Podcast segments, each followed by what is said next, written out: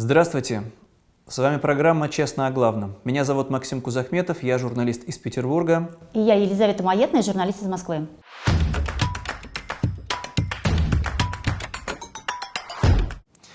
Война продолжается почти целый год. Кровавая война ужасная против Украины. И с каждым месяцем цели и задачи этой войны становятся все менее понятными.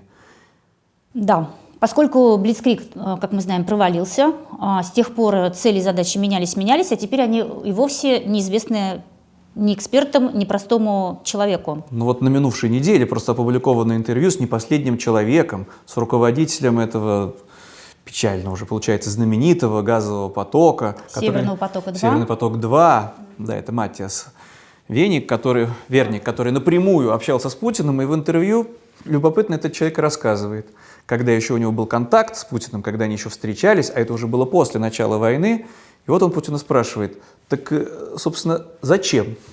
И как да, он думаешь... его спросил, вы говорите о Донецке и Луганске, в то же время ваши войска у Киева. Как это согласуется?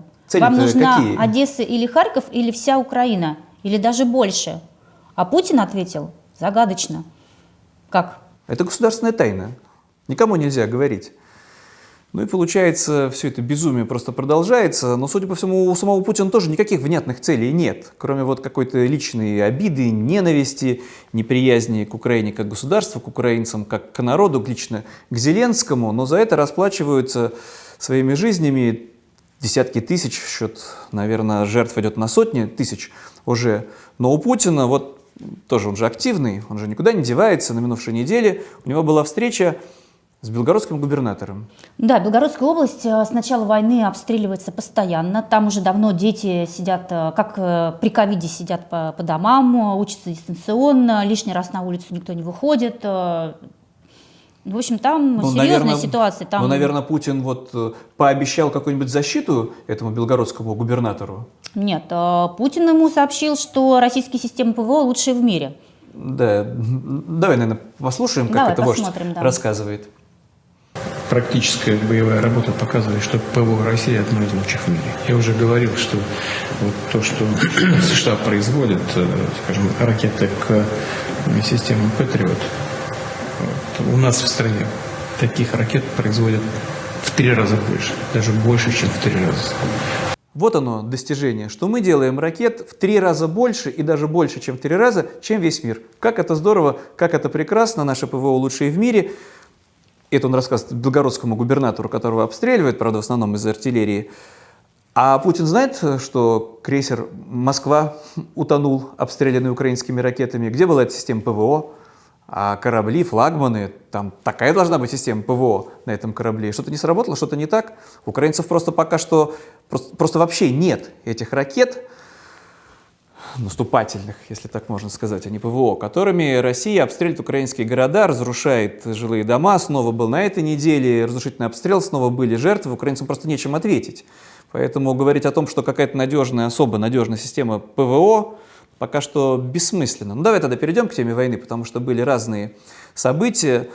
Ну, я бы начал с такого, конечно, забавного. У нас же есть генералы, да, руководители. Генерал Герасимов э, занялся дисциплиной в армии. А, после того, как его назначили командующим объединенной группировкой войск э, в Украине. Ну, поменял, перед, перед этим сняли его Суровикина, да. Ну, как будто не сняли, там Суровикин стал заместителем. Ну, просто заместитель, Ну, как да, у, у, у Крылова в басне «Квартет», вот когда вот пересаживают вот музыкантов, и вот все ждут, ну, теперь-то вот что-то там произойдет. Теперь они заиграют, Теперь-то да. они зазвучат. Ну, короче, генерал Герасимов э, уже попытался запретить нестандартную униформу, поездку на гражданских автомобилях, использование мобильных телефонов и необычные стрижки. Меры почему-то в армии в российской были восприняты скептически.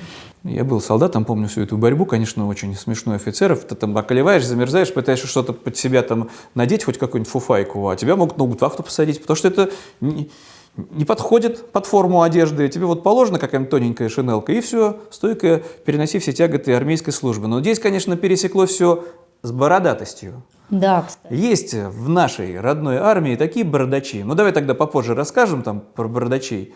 Там Почему ты не хочешь сейчас сюжет. рассказать? Это же Не, ну наибольшая это негативная просто- реакция Нет, была. Здесь есть генерал, который давным-давно ни в каких окопах не сидел. Сидел, может, когда курсантом был один раз там, и с тех пор вообще не имеет никакого представления. Достаточно вообще на его физиономию посмотреть, чтобы развеяли все иллюзии о его талантах и способностях как военно-начальника. Это очень просто удобно. Посмотрел там где-то какое-то видео, ходят какие-то бородатые люди по передовой, что такое? Они должны строем, они должны вот так вот вытянуть во фронт и гордо пойти в атаку. А они, видите ли, там не бреются. Вот Не, от ну чего ты понимаешь, зло. если все это затянется, как мы теперь знаем, с сентября возвращают э, в российских школах, ну это у нас называлось НВП, да, там начальная военная подготовка, а сейчас это будет ОВП, общая военная подготовка, где опять будут, и там уже будут ходить строем, Ну, понятно, с детства растить и э, Ну, там подростков. главное внушать, что иди и умри да, за своего вождя. подготовят. Ну давай тогда про реальные важные события, потому что это очень важное событие. На минувшей неделе после долгих, сложных, мучительных обсуждений в НАТО,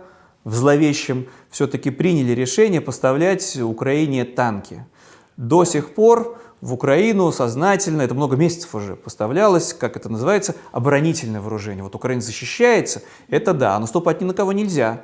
И вот не знаю, как там все эти генералы, как вот только сейчас до них дошло, что защищаться в том числе и без танков, и без ракет, кстати, и без истребителей нельзя и невозможно, принято решение. Это вообще ничтожные цифры. Ну, как они ничтожны? Ну, смотри, а, вот Ну, сейчас известно, 300. что больше 300 В э, совокупности из разных стран, разных, разных, танков, да. танков.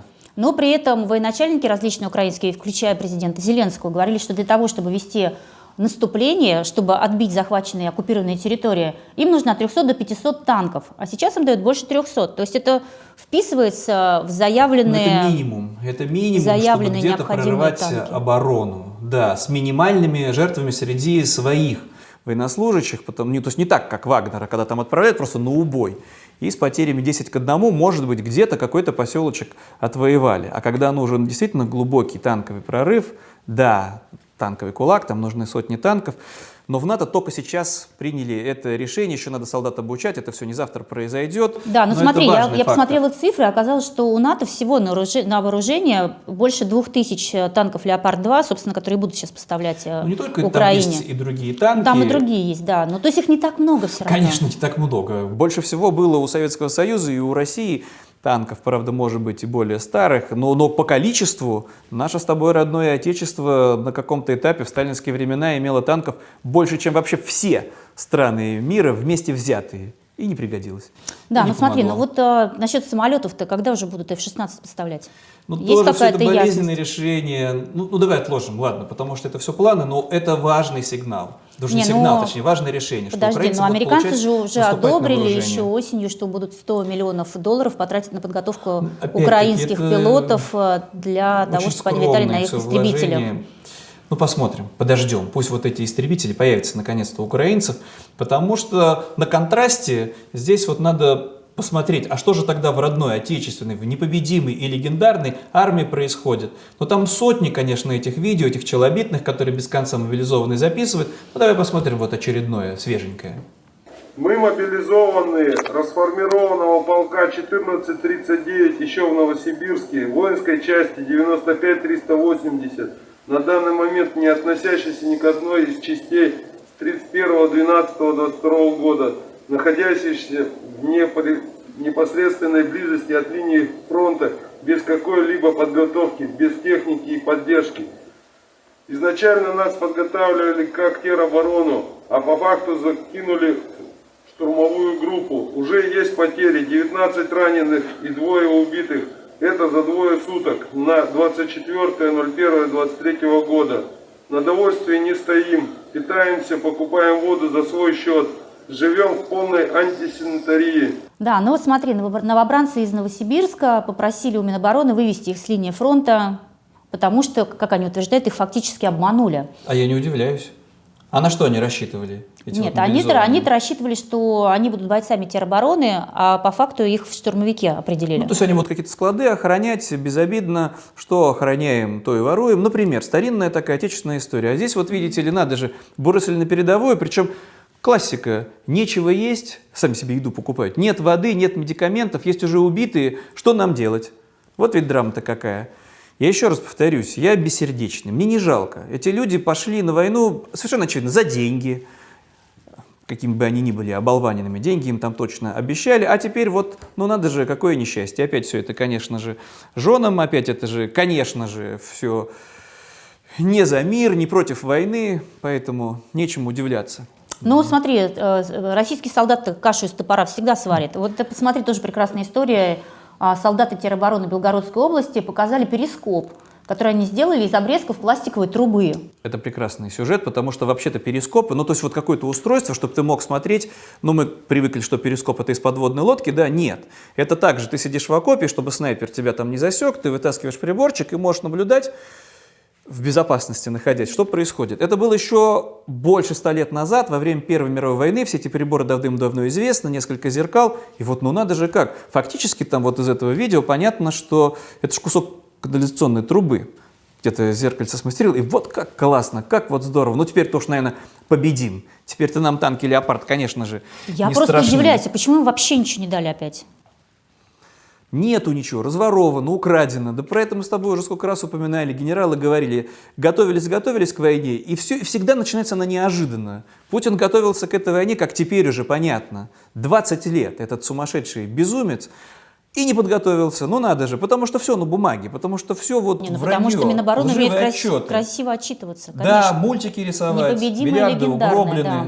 Но все ужасы внутри России еще впереди, потому что вот опубликовано у издания «Верстка» обзорная интересная статья о том, что происходит. Не все погибшие, кто-то даже вот отработав контракт возвращается, и кто эти люди, и как они возвращаются. Да, даже сейчас мы не идет речь о, допустим, о заключенных, которых помиловали, которые выжили на войне, а обычных там мобилизованных, о так называемых добровольцах, которые теперь едут домой, а заодно прихватывают, Контрактники, да. прихватывают с собой оружие. Таких случаев, оказывается, уже очень много. А Вот журналисты Верстки посчитали, да, что как минимум 42 российских военнослужащих уже были Осуждены. осуждены, да, их уже судили за то, что они присвоили, хранили, перевозили или носили с собой оружие и боеприпасы, а также взрывные устройства.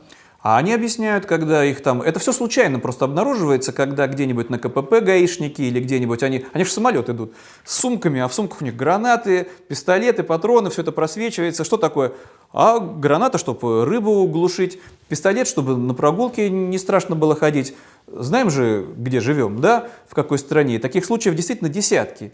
И ладно бы речь шла только о том, что вот их поймали, оружие изъяли, но оказывается не все же оружие это изымают, а ну, кто-то доезжает. Доезжают, да. Ну, например, известно уже в августе в Ростове-на-Дону военный застрелил из пистолета таксиста. Повздорил который- с ним просто. Который зачем-то с ним начал спорить о политике. А в декабре в Петрозаводске другой военный, который вернулся как раз э, с войны, С пистолетом. с пистолетом убил э, свою жену. И сколько таких случаев еще впереди, сколько вот этих вот. И это надо заметить, что в провластных СМИ обычно не указывают, то есть это просто под, бука- под, э, под криминал э, списывают, не указывают, что они вернулись из зоны спецоперации и были на войне. Так То есть большинство это вот ред- этих... редко, когда попа- пишут правду, что это вот случилось. Да, конечно, э, это как будто такое недоразумение. И большинство этих людей, у них либо штраф, либо условный срок. Это же герои. Это же герои вернулись. Да, И это Фемида, российская люди. Фемида очень благосклонна к нынешним героям. Это не уголовники, а у нас же еще в армии десятки тысяч реальных уголовников, которые были осуждены, которые отбывали свой срок, в том числе за убийство, за изнасилование, за страшные преступления. И у некоторых из них все неплохо. Но сначала, наверное, надо рассказать, э, есть фонд «Русь сидящая», известная правозащитница теперь она, да, была как телеведущая, Ольга Романова. Мы не можем проверить эти цифры, которые она называет, но цифры, конечно, впечатляющие. Ну да, вот по ее данным, по данным их фонда, ее фонда уже за 50 тысяч было завербовано Пригожиным и отправлено на войну. А, сложно сказать, сколько там осталось э, в живых их. Ну, она считает, что до 40 тысяч могло быть уже убито, покалечено или ранено так, что они в строй уже не вернутся. И реальных, то есть которые еще могут воевать, около 10 тысяч из этих 50 Да, ну вот, и вот я посмотрела, сколько сейчас, э, вот э, за ноябрь 2022 года, более свежих данных нет, э, в, в системе, в воспроизводительных учреждениях э, ФСИН России находится 439 тысяч 453 человека. Это то есть на фронт ушел, ну, примерно каждый десятый. И, в общем, тут есть где еще разгуляться, Ну, понимаешь? вообще есть даже за вычетом женщин, которых там около Стариков там 10%, еще да, совсем да. там стареньких, или политических, которые с всё равно плакатиками вышли. Эти не подходят. тоже не Эти, конечно, большинство, не да. выпустят. Но еще не все, наверное, хотят, даже уголовники, идти на, на убой. Потому что а, опора и надежда Пригожина и Пригожинских – это вот реальные убийцы. И тут тоже вот на минувшей неделе ну, жутковатые новости, потому что некоторые из убийц, осужденных практически к пожизненному сроку, выходят на свободу. Да, ты, ты пытаешься, ты хочешь рассказать, видимо, об Александре Тютине, который, Например. а, которого осудили на 23 года всего лишь в 2021 году. Это За в моем убийство- просто регионе. Это э, пригород За убийство Санкт-Петербурга четырех человек. во а, Всеволожске. Он был признан судом заказчиком убийства. А, по его так, заказу, если мы придерживаемся версии обвинения, да, как бы под- подтвержденной судом, расстреляли предпринимателя Зейналова, его жену, 11-летнего сына и 15-летнюю дочь. Вот. Но он уже вернулся в, декабре, в конце декабря он вернулся еще был уже сидеть 19 лет в тюрьме за это, с за все. документами об амнистии. Известно, что он не получил ранений на войне. Это тоже а невероятно. уже в середине января улетел в Турцию. Да. Хорошая новость, что он не в России, а в Турции, я считаю. Ну вот если да, кому-то теперь и достанется, он в Турцию полетел отдохнуть. Ну, Поправить или или- или жить, здоровье. или еще Ну хорошо, ну, не этот знаю. человек был заказчиком, да, как будто бы. Сам буквально не убивал там, сводил счеты, но возвращаются и люди, которые признаны судом реальными, ну если не убийцами, то насильниками. Это еще один случай, тоже все это мой регион практически, это рядом, там не Петербург, а Карелия. Ну да, Кирилл Неглин, а, опять же, попал в ЧВК из колонии, был осужден на 12 лет, в том числе за избиение, за избиение жены в присутствии детей. Зверское избиение. Она Да. потом э, должна была делать операции после этого. Да, удалили ей селезенку и вообще как бы... И он и на суде вел себя ужасно. Он же что говорил на суде? Ты можешь жить спокойно, жене, да, матери своих детей, только пока я буду сидеть. Я вернусь, я с тобой поквитаюсь. Это больной человек. И он Ну, тоже ты знаешь, может быть, на войне он исправился, и в Да, тюрьме он конечно. исправился, и на войне. Да, потому, что, потому что когда а, показали ролик, как их освобождают, он говорил совершенно другие слова. Он говорил, вы бьетесь тут не за что-то, вы бьетесь за своих детей, за семьи, за деньги, а Родина – это уже дальше. Хороший Так что, семьянин. ребята, берегите себя, берегите своих близких. Хороший семьянин, который нет, как они могут перевоспитаться? Он перевоспитался, если бы пошел в монастырь, если бы вот он, выйдя из тюрьмы, пошел бы каяться за все свои преступления. Они же почему выходят, э, вступают в ЧВК Вагнера? Чтобы дальше идти и убивать. Какое же тут перевоспитание? Ну, кстати говоря, я вот подписана на паблики всякие эти ЧВКшные, там э, очень большие все-таки зарплаты, там 240 тысяч предлагают, э, плюс пишут, что у них ежемесячные, возможно, премии до миллиона Ну и за главное разные амнистия. как бы, да. равно, главное, конечно, амнистия. А, И что меня еще как бы поражает, что там выкладывают ролики тех, кто уже освободился и побыл на войне, побыл в семье, как семья провожает этих э, ЧВКшников опять на войну. Потому что у нас боевое братство, потому что надо родину защищать, и наши способности нужны. Нужны? Пригожину. И А ничего они другого, опять туда уходят. Кроме как убивать и насиловать, все равно не умеешь. Радость-то какая.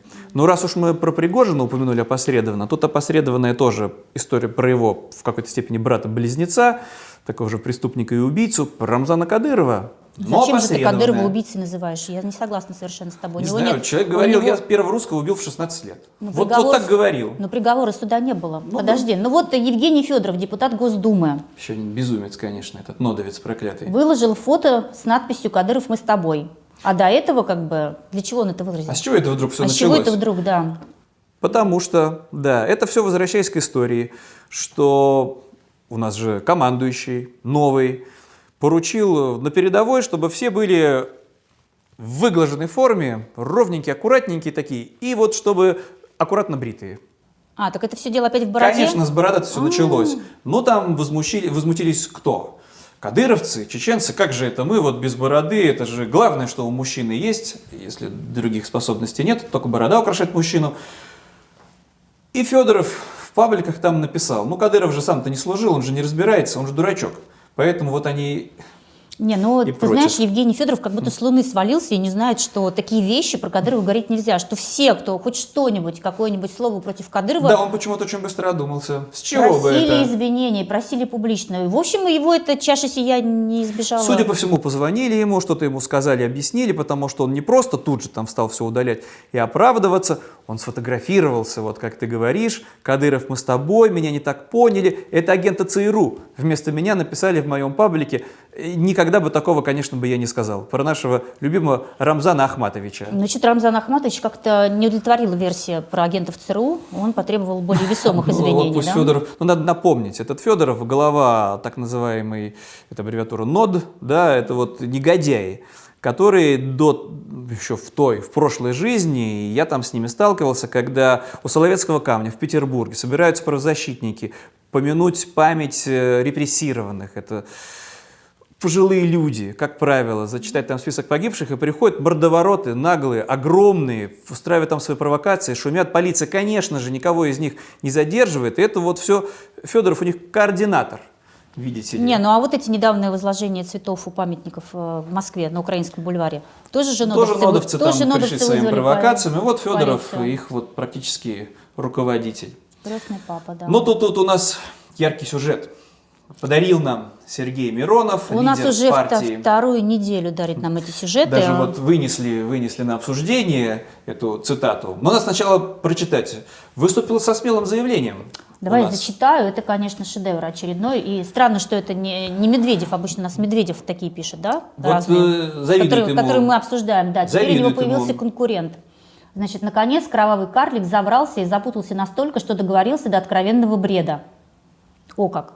Как смело звучит О ком это? кровожадный карлик. О ком это? Так. Его сомнения не оставляют сомнений. Его сомнения, в кавычках, не оставляют сомнений в том, что перед нами политический зомби. Лишь оболочка трухлявого содержимого. Опять Ой, же, он на возраст намекает. Трухлявое содержимое. Трухлявое содержимое. Трагедия в том, что этот труп тащит за собой в преисподнюю тысячи живых людей.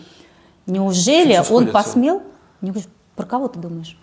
Ну, я, я, конечно, все сходится на одном человеке, на этом выжившем из ума. Зовут его Владимир. дедушке. Да и Владимир зовут еще. ну и Владимир кто же зовут. это есть? Но это не Владимир Путин. Ну надо же. А Владимир, оказывается, Зеленский, который президент Украины, он, оказывается, трух- трухлявый политический зомби, оболочка трухлявого содержимого.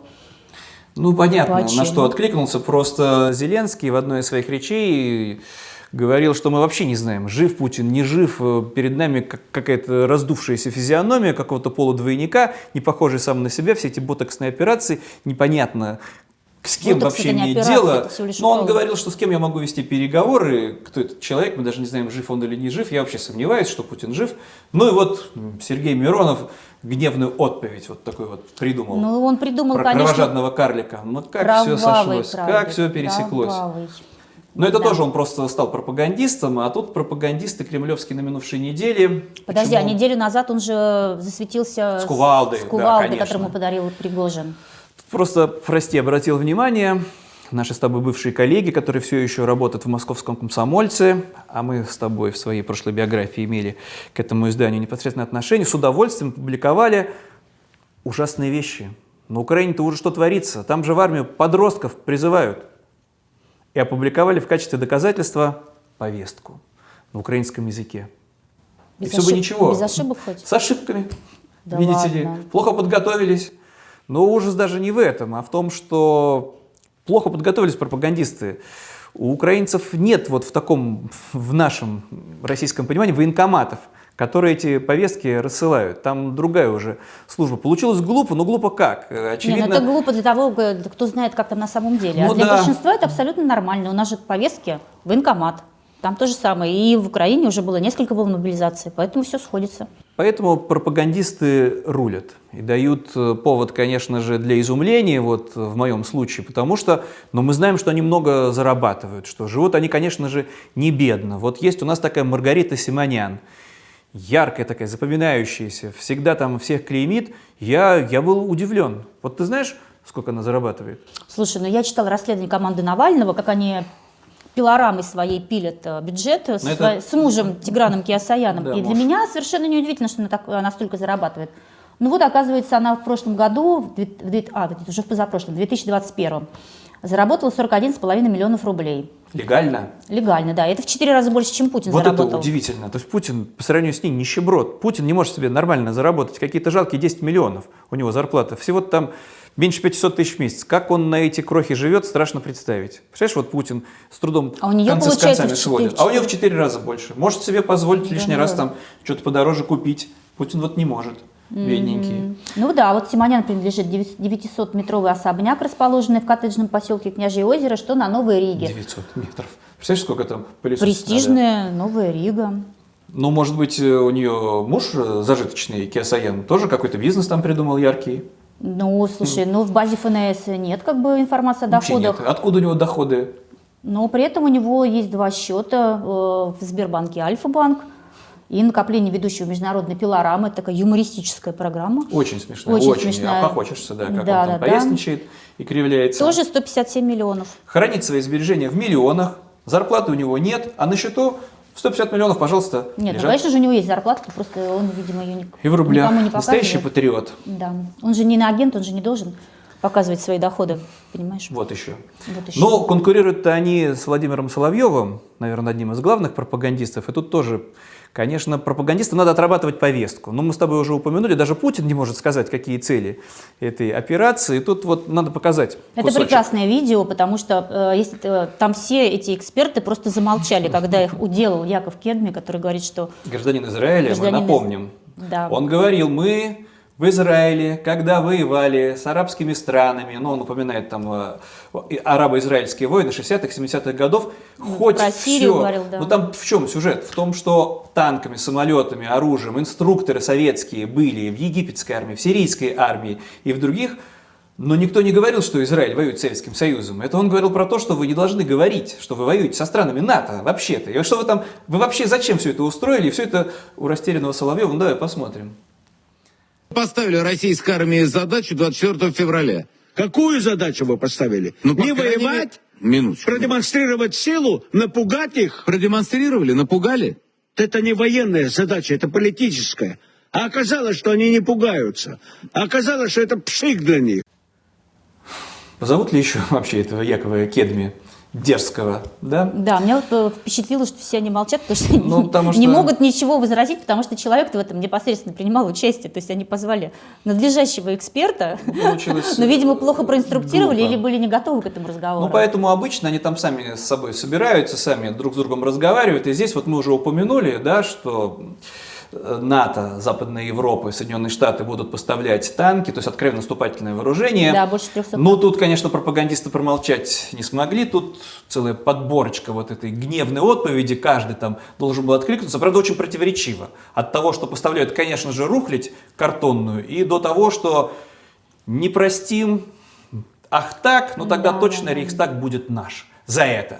Да, Ну. и, русской землей они, конечно же, называют э, недавно оккупированной территорией Да, Украины. да, там они упоминают, что вот если хоть раз вот танк с крестом, ну, в Бундесвере, да, на немецких танках не свастика, но крест, действительно, как знак отличия. Вот если эти танки появятся на нашей священной земле, а это, оказывается, Донецк и Луганск, тогда все, тогда только на Берлин и Рейхстаг. Ну, Давай посмотрим.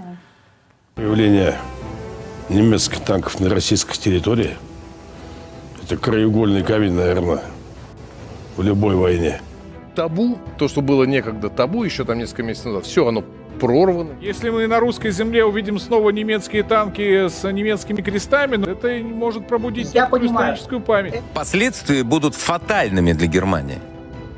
Россия ведь не остановится. Вот Я вот говорил с бойцами на передовой, и у очень многих за спиной знамя победы. И они считают, что пока мы его обратно не выдрузим, никто в Европе ничего не поймет. Не, ну возвращаясь, между прочим, а, к картонным танкам, очень смешная была история в Самарской области. Там красивое видео, сейчас Ну, мы тоже я- это посмотрим. Ну, пусть фоном идет, потому что там, э, потому что там вообще все, что из звуков, те, кто нас смотрит в YouTube, могут наслаждаться видео, а мы все будем объяснять. Ну да. Одни студенты перед другими студентами устроили, Устроили- убогое шоу. Реконструкция это была Курской битвы. Мы показываем кусочек, там можно подробнее посмотреть. А дело в том, что звуки-то какие? Студенты, которые смотрят, что они смеются. Гадко смеются Не, ну правильно, над своими это же товарищами. очень смешно, как они бегают, толкают эти картонные Давай танки. поясним, что это такое? Что это вообще? Это что? Это было шоу в Сызранском филиале Самарского технического университета. Студентов там переодели в форму красноармейцев и солдат вермахта. И разыграли... ему лежит танков, ну и разыграли, соответственно, Курскую битву. Здесь как бы в чем еще фишка, что деньги, выделены на это все убожество, были из президентского, это был президентский грант из, из президентского фонда культурных, Культурных инициатив. инициатив. Ну, это понятно, что акция патриотического воспитания. Патриотический Конечно же. фестиваль, я помню и горжусь. Кто что помнит? Оказывается, прошло уже некоторое время, а почему вдруг сейчас? А что случилось на минувшей неделе-то? А что вдруг скандал-то? Конечно же, люди, которые негодовали и требуют разбирательства, не потому, что вообще все это безумие происходит с картонными танками, а что их взбесило, Ну, их оказывается. э, взбесило, это взбесило коммунистов местных, а то, что э, было, сп- якобы было указаны спецэффекты, потому что на это же мероприятие... Звуковые Звуковые спецэффекты. спецэффекты, да, и было на это выделено два, больше двух Ну, в миллионов сумме рублей. 2 миллиона, и в числе прочего должны были бы зву- спецэффекты, раз танки, значит, все, танки должны грохотать, Да, а стрелять. спецэффекты состояли в том, что студенты били руками по макетам. А студенты изображали шум выстрелов вот так вот, хлопая по танкам. Вот почему и смеялись их же сотоварищи. И Все вот эта профанация, все это безумие. Но я уже не раз повторял, но я не понимаю, что заставляет студентов в это, вот как, вот, вот, вот что им, чем им так угрожают, чтобы они в этом убожестве сами друг над другом смеясь участвовали в этой клоунаде и профанации Ну, наверное, им пообещали какой-то зачет.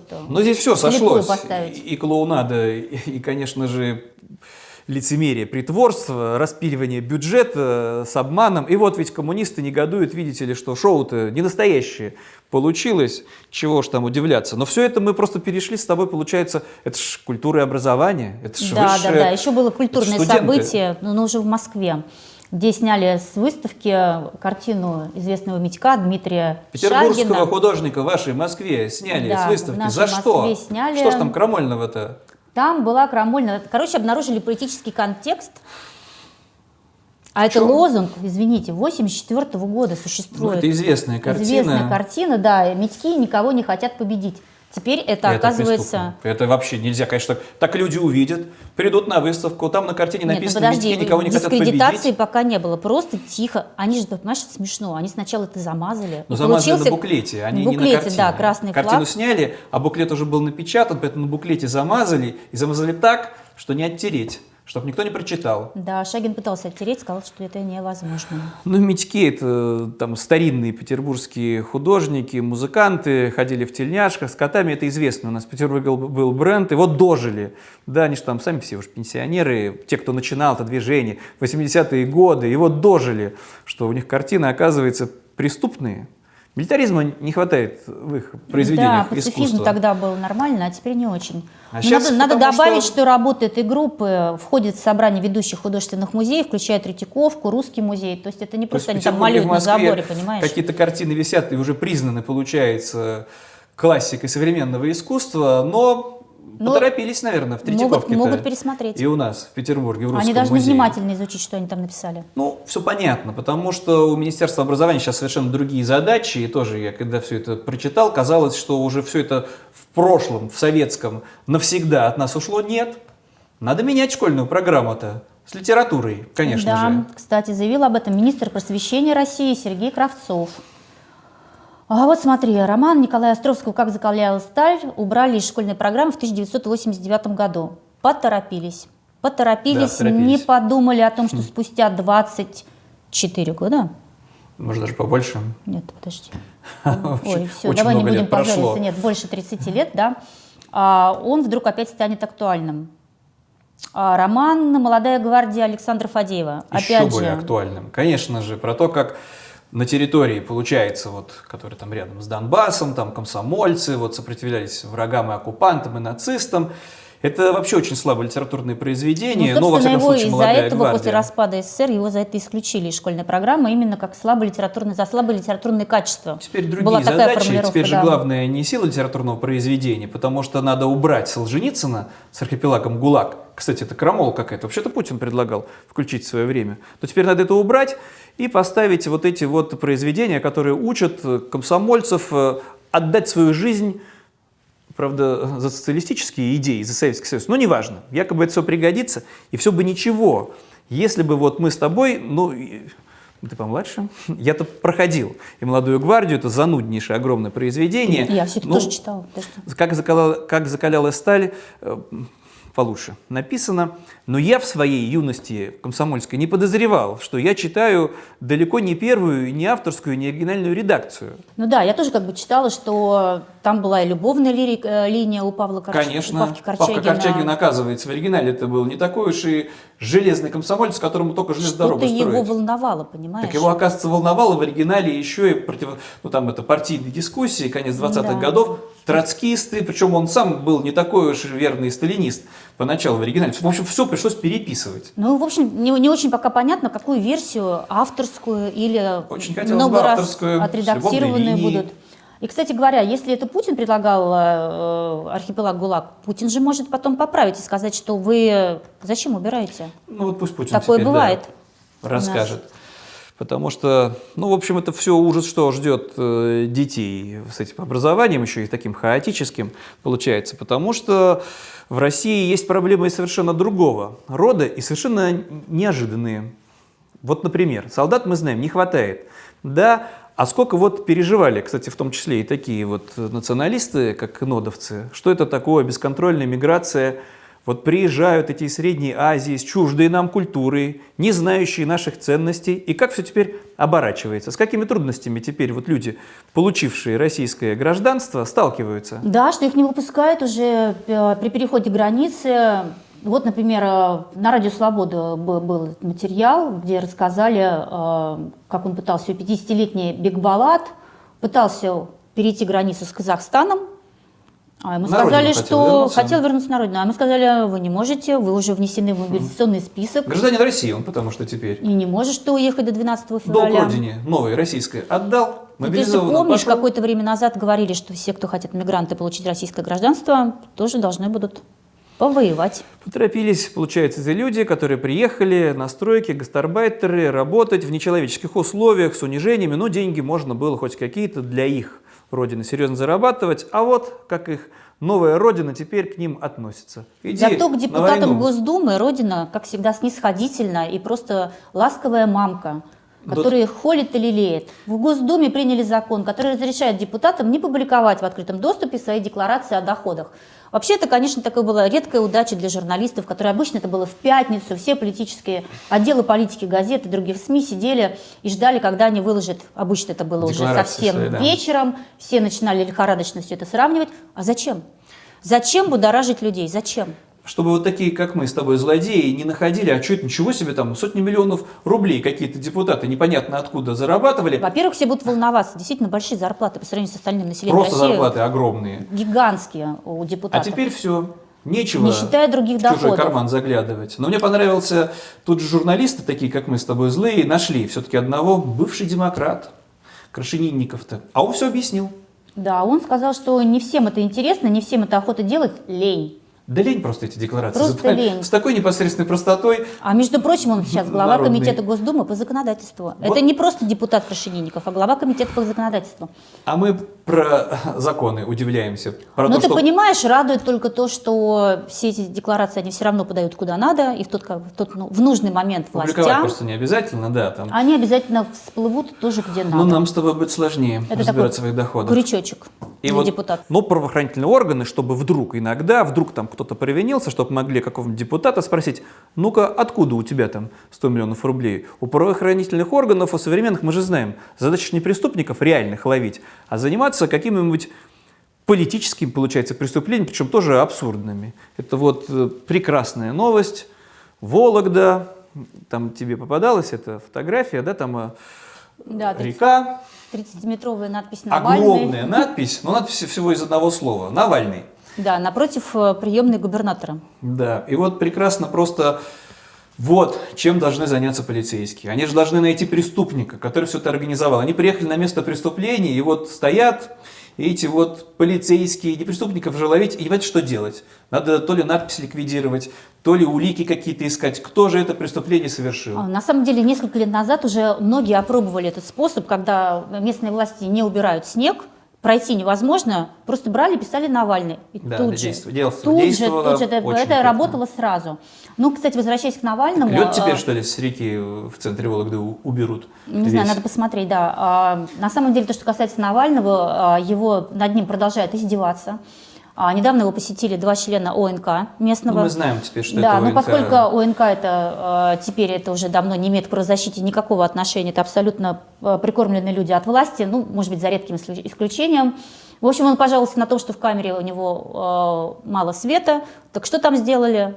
Над ним Практически прожектор, чтобы у нас Ему поставили теперь. там три лампы, с которыми просто даже невозможно читать, это влияет на зрение, это ему сделали еще хуже. Спрашивается, вы правозащитники, вы что туда ходили-то, зачем? Не, Ну, это издевательство все страшное. Даже если посмотреть, э, как он изменился за два года нахождения в тюрьме, видно уже, что там просто вот убивают сознательно этого человека. И я в горечи в отчаянии. Но такая страна, где вот культ насилия, культ смерти, он Ну, воспевается. где даже правозащитники делают так, что человек становится хуже. И здесь я бы обратил внимание, потому что мы в прошлый раз рассказывали, Путин приезжал, там это годовщина прорыва блокады, возлагал цветы на Невском пятачке.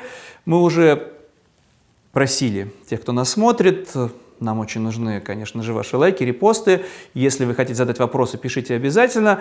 Ну и там в комментариях зло написали, как вы могли, так глумиться, Невский пятачок, это плацдарм. А если плацдарм не сработал, он не сработал. Не там прорывали блокаду, то в учебниках написано было, он сковывал колоссальные силы врага самим фактом своего существования. Это неправда. Это было место, куда каждую ночь привозили на убой сотни и тысячи красноармейцев, и немцы их там убивали. И сознательно немцы специально не ликвидировали этот плацдарм на берегу Невы, потому что было удобно. Сохранились воспоминания этих пулеметчиков, офицеров, которые сходили с ума от того, что они знали, что с утра пойдут эти жуткие атаки. Отцу Путину повезло, его ранили, умудрились переправить на другой берег. И вот ведь родился. Слушай, ну мы сейчас с тобой Путин. э, Но про акцию, вспомнили про об этом, акцию. да, потому что там провели акцию а, представители партии мертвых. Они вышли с плакатами «Мертвые не рожают» и «Мертвые не взрослеют», пришли к братским могилам на Невском пятачке. А, И вот как они это комментируют, они в своем телеграм-канале написали, а, что Путин лицемерно возложил цветы на Невском пятачке возле рубежного камня, на котором значится «Мы погибли, чтобы жили вы». Мы же говорим «Вы погибли, чтобы мы могли погибнуть». Ну, несчастье, да, в том, что это место скорби. Туда надо было бы приходить и плакать, а не гордиться, потому что там не было никакого подвига. Это были несчастно обреченные люди, я еще раз повторюсь, которых туда отправляли бездарные сталинские генералы. Ничем вот этот Невский пятачок не пригодился для прорыва блокады. Никого он там не сковывал, а потом, когда немцам все это надоело, потерял нужду, они его просто ликвидировали практически в один день. И плацдарм исчез. И там просто по количеству трупов погибших красноармейцев на квадратный метр страшный рекорд. Это небольшая совсем территория, и не меньше 50 тысяч погибло. А сколько точно погибло, до сих пор неизвестно. Поэтому, ну вот эта акция, понятно, что она там получается полуанонимная, прошла, ну вот как ответ на путинское лицемерие, которое туда на прошлой неделе в моем родном городе приезжал. Но вот на эти акции героев есть другие, жутковатые, но здесь просто надо посмотреть. Я даже не знаю, что комментировать в этом во всем. То, что вот в Нижнем Новгороде произошло, то, что там устроили молодежь. Да, это как так молодежь, можно которая было собраться агитирует сотнями? за войну, кричат за Россию, за Путина. Давай все-таки это Ну, посмотрим. посмотрим, даже комментировать тут нечего. Мы выстроились в танк, ведь на этих боевых машинах против фашизма боролись наши прадеды, а теперь наши отцы и братья защищают нас во время проведения специальной военной операции на Украине.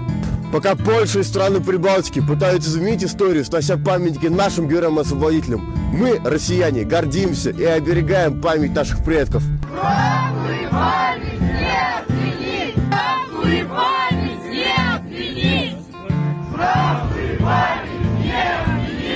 Вместе с нашими защитниками Отечества мы победим врага, выполним все задачи специальной военной операции и отстоим нашу культуру и традиционные ценности. Работайте, братья, за Россию! За Россию! За, за Путина!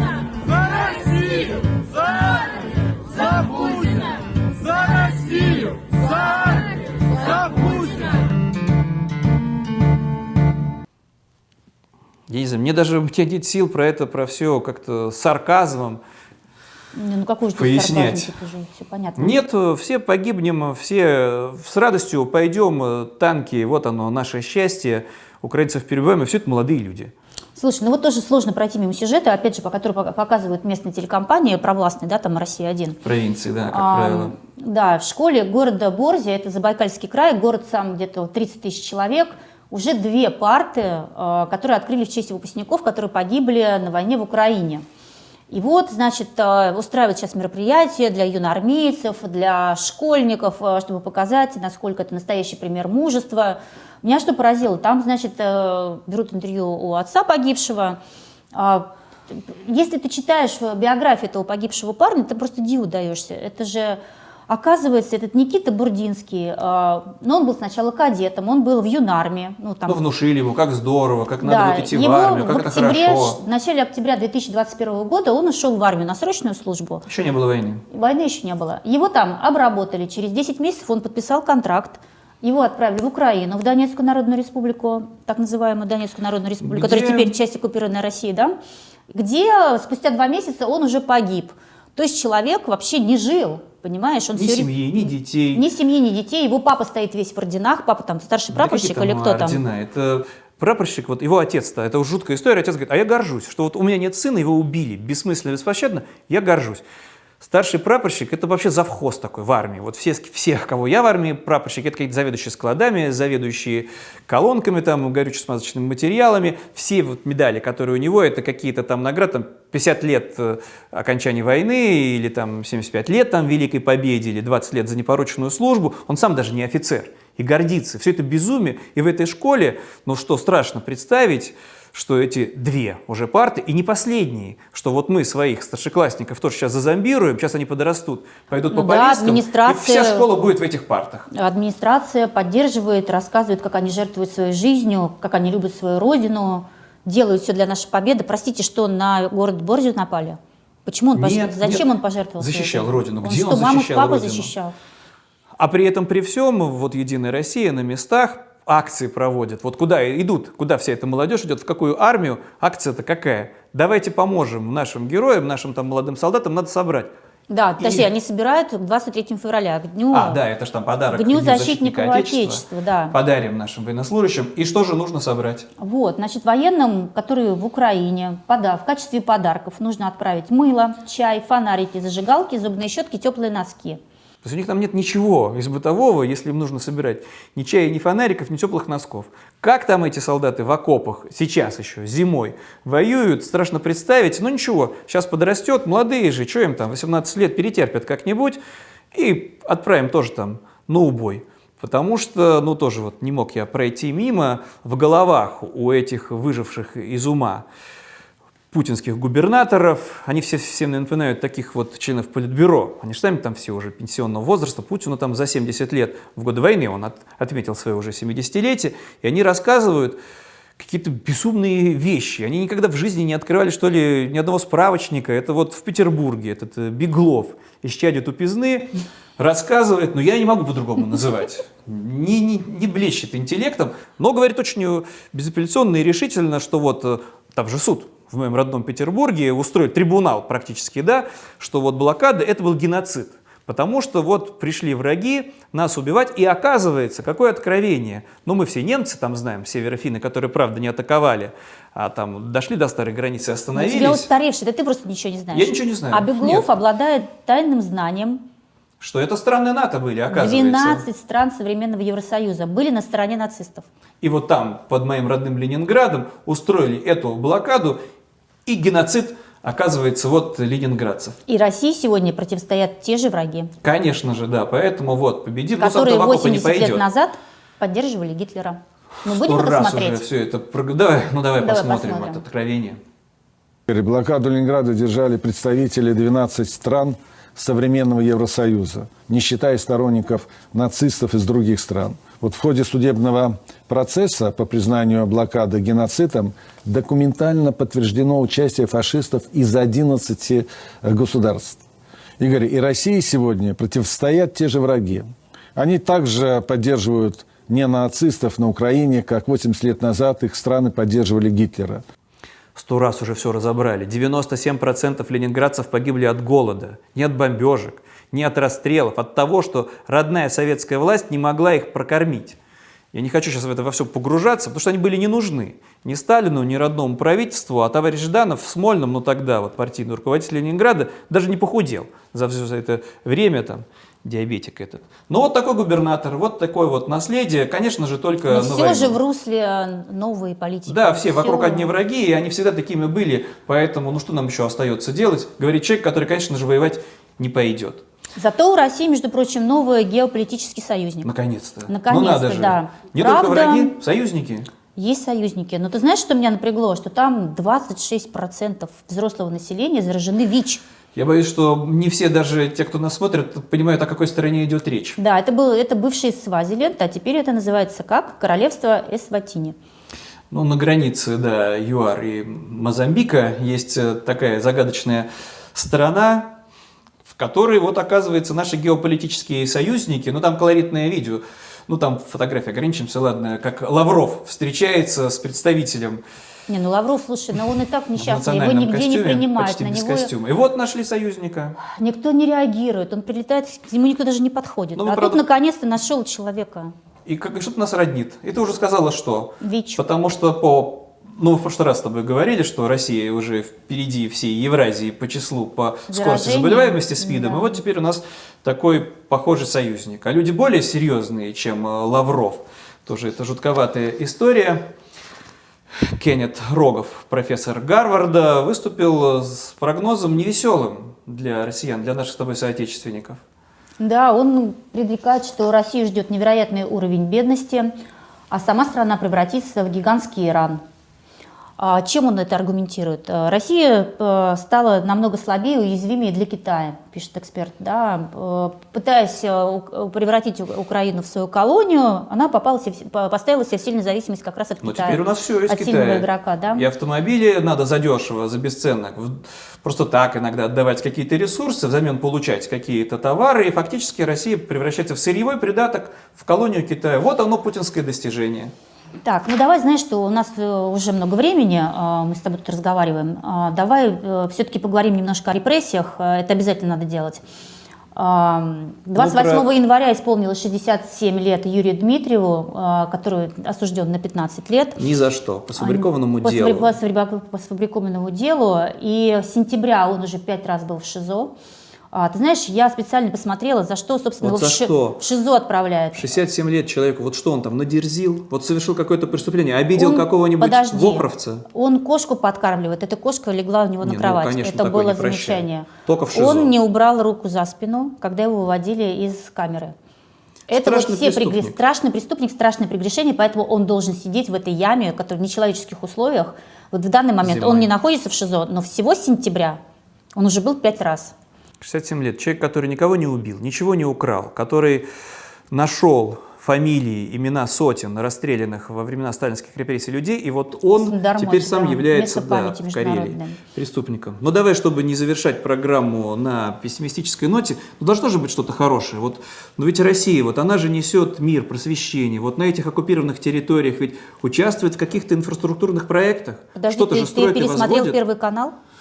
Ну, я, прям я те же самые слова посмотрел говоришь. новости, Ну, хорошо, что молодец. есть же и хорошее от России, что вот мы пришли в Донбасс, мы вот несем с собой еще и что-то вот конструктивное. И что это? Это будет 24 исправительных колониях э, в регионах Украины, которые были аннексированы после начала войны, захвачены. оккупированы, да. 24 исправительных колонии. В ДНР, самопровозглашенной, будет 12 исправительных колоний. В ЛНР 7. Еще будет в Херсонской области, ну та часть, которая захвачена, 3. А в Запорожской области, тоже частично аннексированы, 2. И будет одна колония поселения. Они тогда кого будут? Вообще, как бы, если читать нашу ПК, то туда должны э, по территориальному признаку, то есть вот людей, которые на этих территориях живут, совершили преступление, их туда должны отправлять. Как ты думаешь, так и будет? Страшно представить, но вот на это есть бюджет, на это есть ресурсы, на это выделены стройматериалы. Вот что Россия принесла с собой на территорию Украины. Тюрьма, колонии, и все это вообще преподносится. Ты удивишься.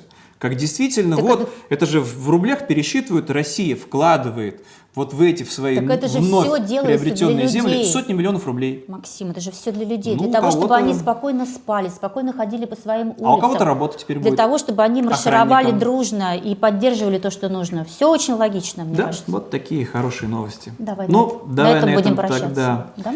Прощаться. С вами были журналистка из Москвы Елизавета Маетная. И журналист из Петербурга Максим Кузахметов. До встречи через неделю. До свидания.